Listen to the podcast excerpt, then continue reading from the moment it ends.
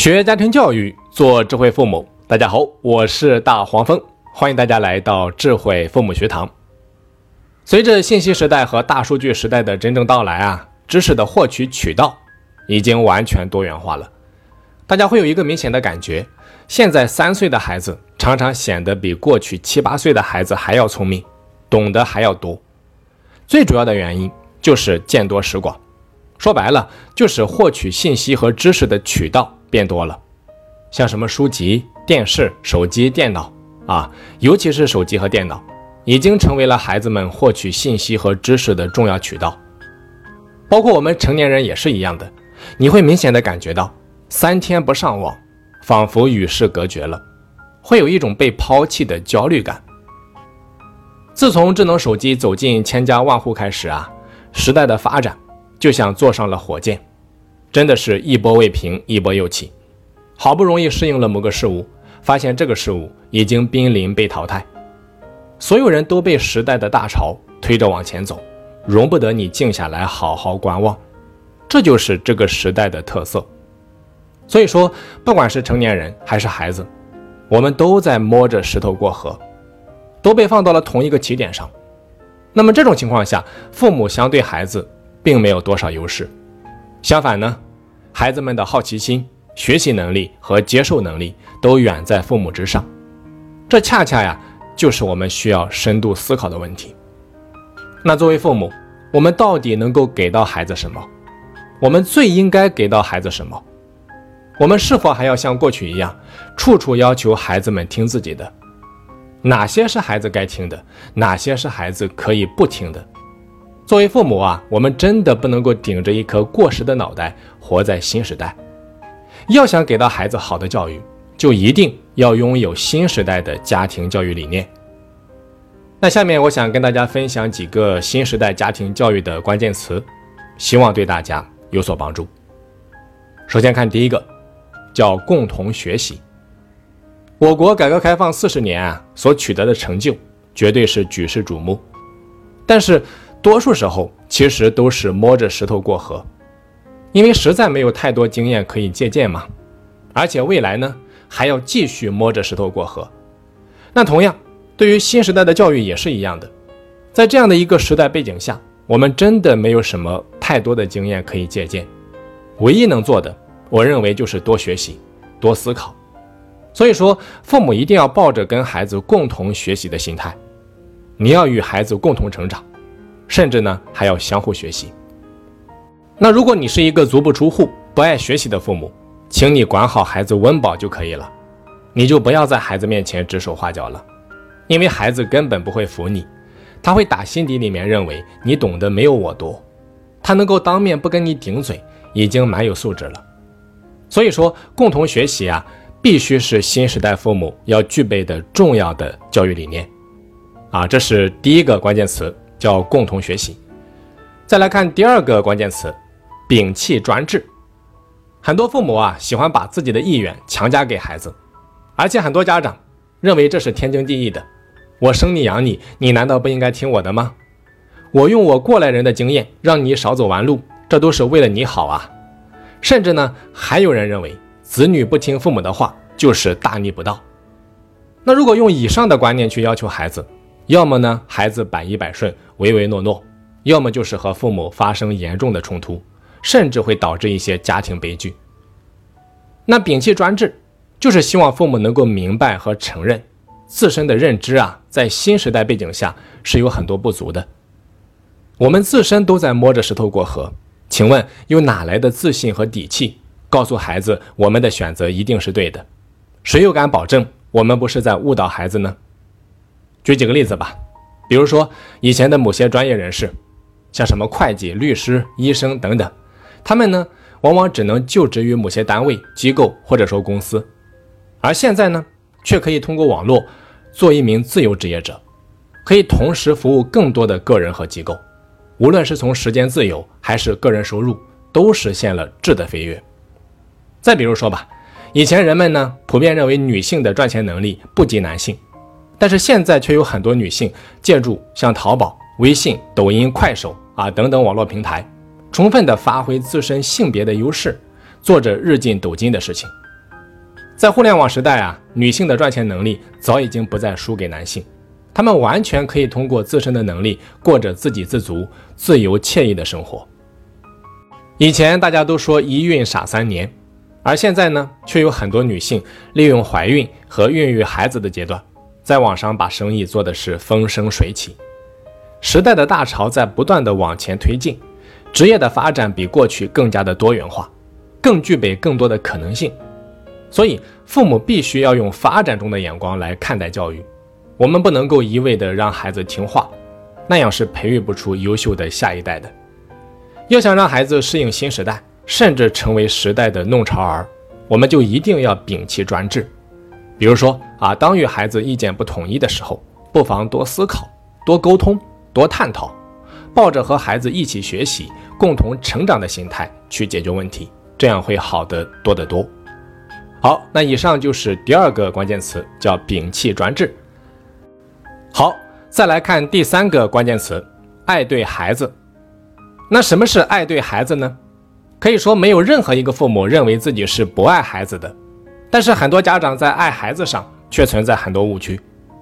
爱孩子啊，绝对不是提供优质的物质生活，也不是满足孩子的所有要求，更不是对孩子百依百顺。可是，在物质充裕的今天，我们最容易犯这一些毛病。爱呀，它是一把双刃剑，一面是佛，一面是魔。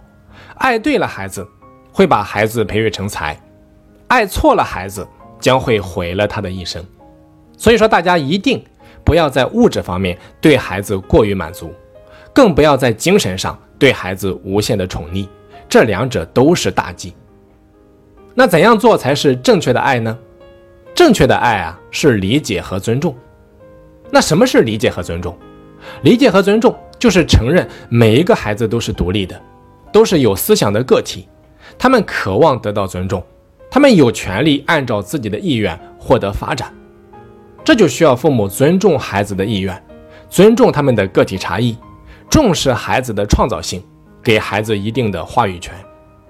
举个例子吧，如果父母看到孩子画了一个绿色的太阳，你就急于向孩子证明太阳应该是红色的啊，你应该马上改过来，这就不叫尊重孩子的创造性。再比如说，别的孩子十分钟能够背过的内容，你非要逼着自己的孩子也做到，这就不叫尊重个体差异。多数父母啊，往往都是喜欢乖巧听话啊、循规蹈矩的孩子，可事实上，每个孩子的兴趣爱好、行为习惯，包括气质、个性等等方面，都有很大差异。父母要做的是尊重孩子自身的特点，做到因材施教，这一点非常重要。毕加索说过，每个孩子都是天生的艺术家。当孩子不愿意走在整齐的队伍里面，啊，非要在队伍外面乱跑的时候，他只是在寻求另外一条到达目的地的路，或者说是队伍外面的世界更能够给到他更多的感官刺激，从而让他获得更多的认知。当所有的孩子都坐在椅子上面听课，而某个孩子却站到椅子上面做着很夸张的动作，或许呢，他的脑袋里面此刻正闪过一幅奇异的画面，而他正在实践画面当中的某一个片段。所以说，对于某些不合拍的孩子啊，我们一定要懂得从另外的角度去看待他们，从中找到闪光点，呵护孩子的某种天分，充分尊重孩子的个体差异，发展孩子的个性。而不是按照传统的眼光一味的扼杀，啊，这一点非常重要。包括呢，给到孩子一定的话语权也是一样的。父母不能够总是把自己当成话语的主导者，我就是权威，不容挑战。稍微有不和啊，就认为自己的权威受到了挑战。我们要给孩子表达的机会，要多倾听和理解，要走进孩子的内心世界。这不仅可以鼓励孩子做他们自己，更能够训练他们的表达自信和表达技巧。所以说，真正的爱孩子啊，就是理解和尊重孩子，而不是咱们前面所说的给到孩子特别好的物质条件，对他们有求必应、百依百顺。那不是爱孩子，那是害孩子。大家可以仔细体会一句话：跟孩子在一起，就是跟三分之一的确定性和三分之二的不确定性在一起。这三分之二的不确定性啊，就是需要父母努力的去探寻和尝试的地方，需要我们充分的尊重孩子的创造性和个体差异，把话语权还给孩子，创造条件去激发孩子各方面的主动性。